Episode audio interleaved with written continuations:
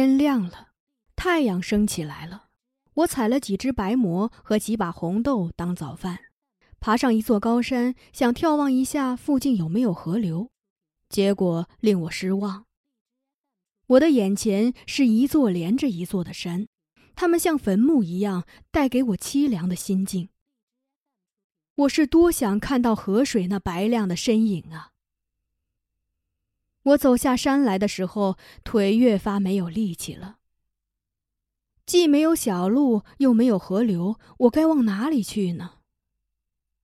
我求助的看着太阳，一会儿觉得该往日出的方向走，一会儿又觉得该朝日落方向走。我的脑子嗡嗡叫着，就像一只撞到蜘蛛网上的蜜蜂一样，不得要领的团团转着。忽然，我听到前方传来一阵咔嚓咔嚓的声响，好像有人在砍树。我以为那是幻觉，就停下脚步，仔细一听，确实是咔嚓咔嚓的声响。我兴奋的简直要晕了，直奔响声而去。前方果然有一块空场，那上面堆着一些碗口粗的松树。我冲向空场，只见前方有一个黑影正在拔一棵树，他那毛茸茸的身躯使我发出惊恐的叫声。哪里是什么人啊？那是一头黑熊。听到响声，他转过身来，把两只前掌抬着，直立着朝我走来，就像一个人。黑熊走路的样子使我相信父亲曾对我讲过的话。他说，熊的前世是人。只因犯了罪，上天才让他变成兽，用四条腿走路。不过有的时候，他仍能做出人的样子，直着身子走路。我看着他一步步的朝我逼近，他像个悠闲的逛着风景的人一样，好不得意的摇晃着脑袋。我突然想起了伊芙琳的话，他对我说：“熊是不伤害在他面前露出乳房的女人的。”我赶紧甩掉上衣。我觉得自己就是一棵树，那两只裸露的乳房就是经过雨水滋润后生出的一对新鲜的猴头蘑。如果熊真想吃这样的蘑菇，我只能奉献给他。所以，这世上第一个看到我乳房的，并不是拉基达，而是黑熊。黑熊在我露出乳房的一刻停顿了一下，怔了怔，似是在回忆什么。很快，他放下前掌，在地上走了几步，转过身，接着拔树去了。我知道黑熊放过了我，或者说是放过了我的乳房。我想尽快逃跑，可却一步也走不动。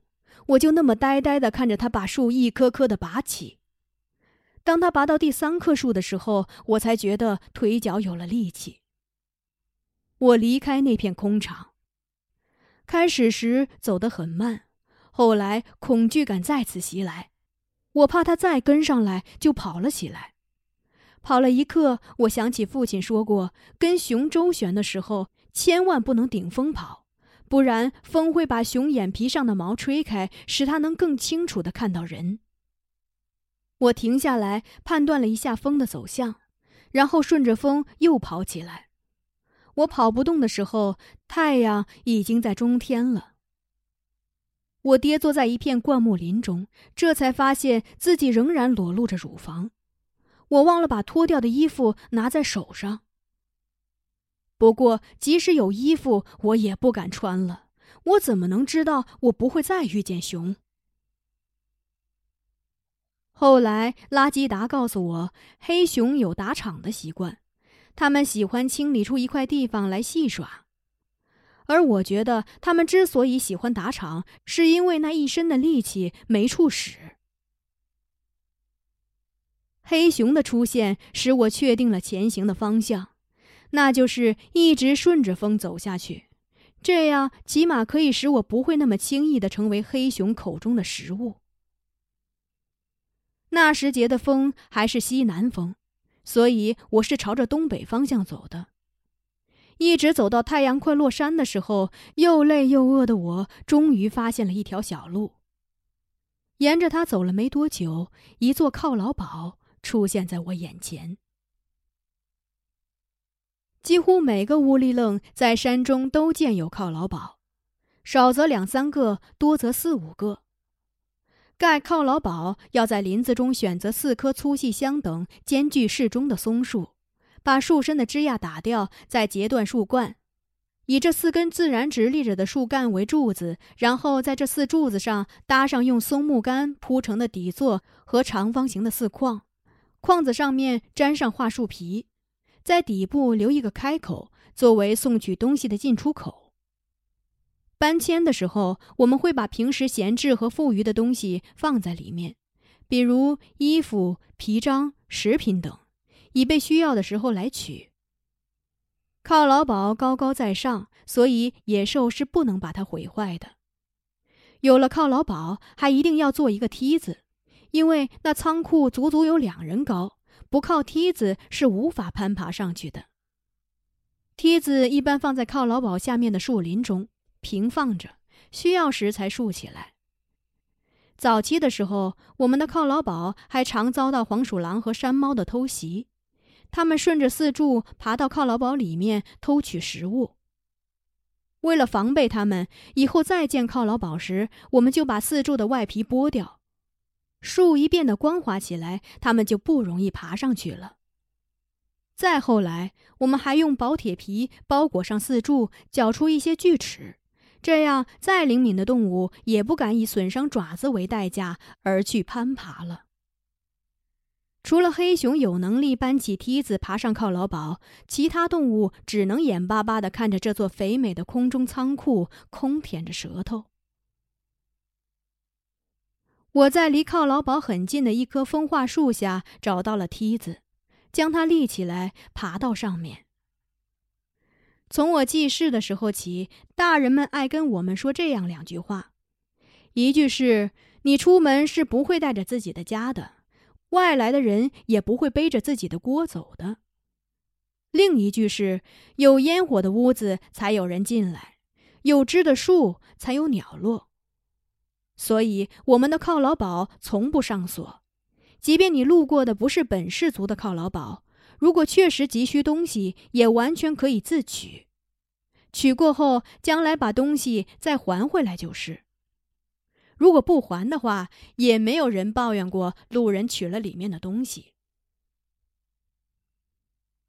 那个犒劳堡里面的东西并不很多，只有一些闲置的炊具和卧具，没有贵重的皮章，但有我迫切需要的一画皮篓刨肉干，还有两罐雪白的熊油。想着熊刚刚放过了我，满怀敬畏的我就没有吃熊油。我嚼起了刨肉干，也许是雨水的影响，肉干不那么脆了，咬起来很费力。开始时我吃的很慢，吃着吃着，饿的感觉却越来越强烈了。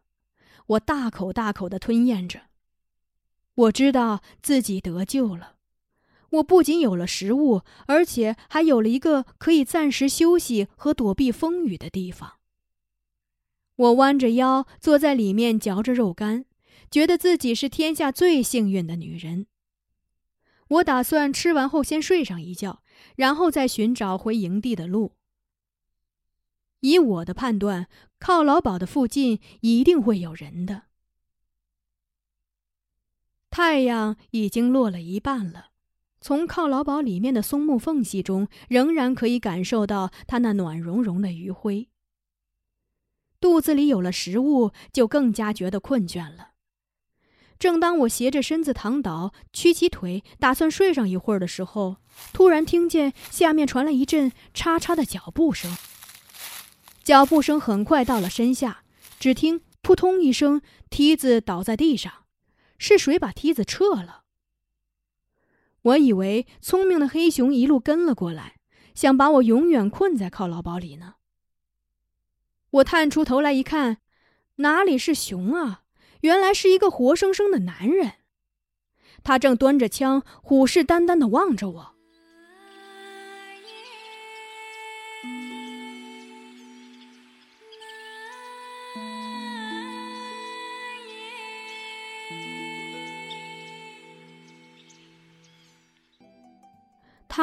就是拉基达，那个犒劳宝是他们屋里扔的。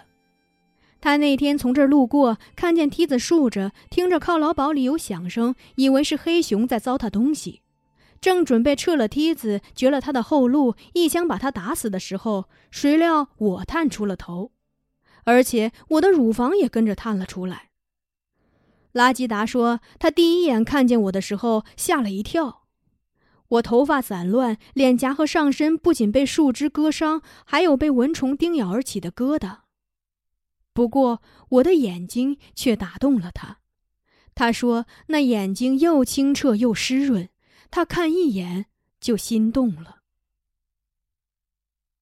拉基达看出我是因为迷山才落的那副样子，他什么也没有问，把梯子又竖了起来，让我顺着他走下来。一落地，我就软绵绵地扑入了他的怀抱。那时，我早已忘却了自己是光着身子的。拉基达说：“我那双柔软的、温热的乳房一埋入他的怀抱，他就觉得浑身燥热。他想，这个女人的乳房既然进了我怀里，就不能让他们再入别的男人怀抱了。他萌生了娶我的念头。就在那个时刻，那是落日时刻，也是一天中最美的时刻。”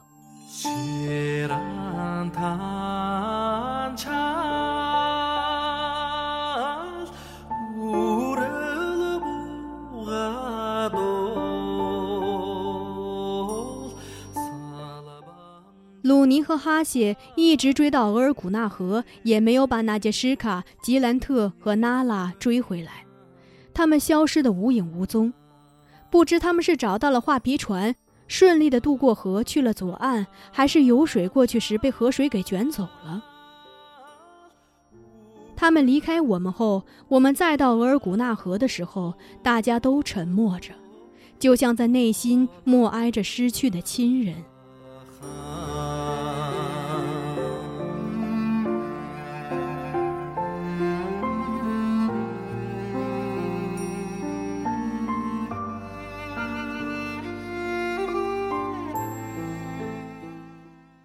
鲁尼和哈谢在返回途中遇见了寻找我的昆德和伊芙琳。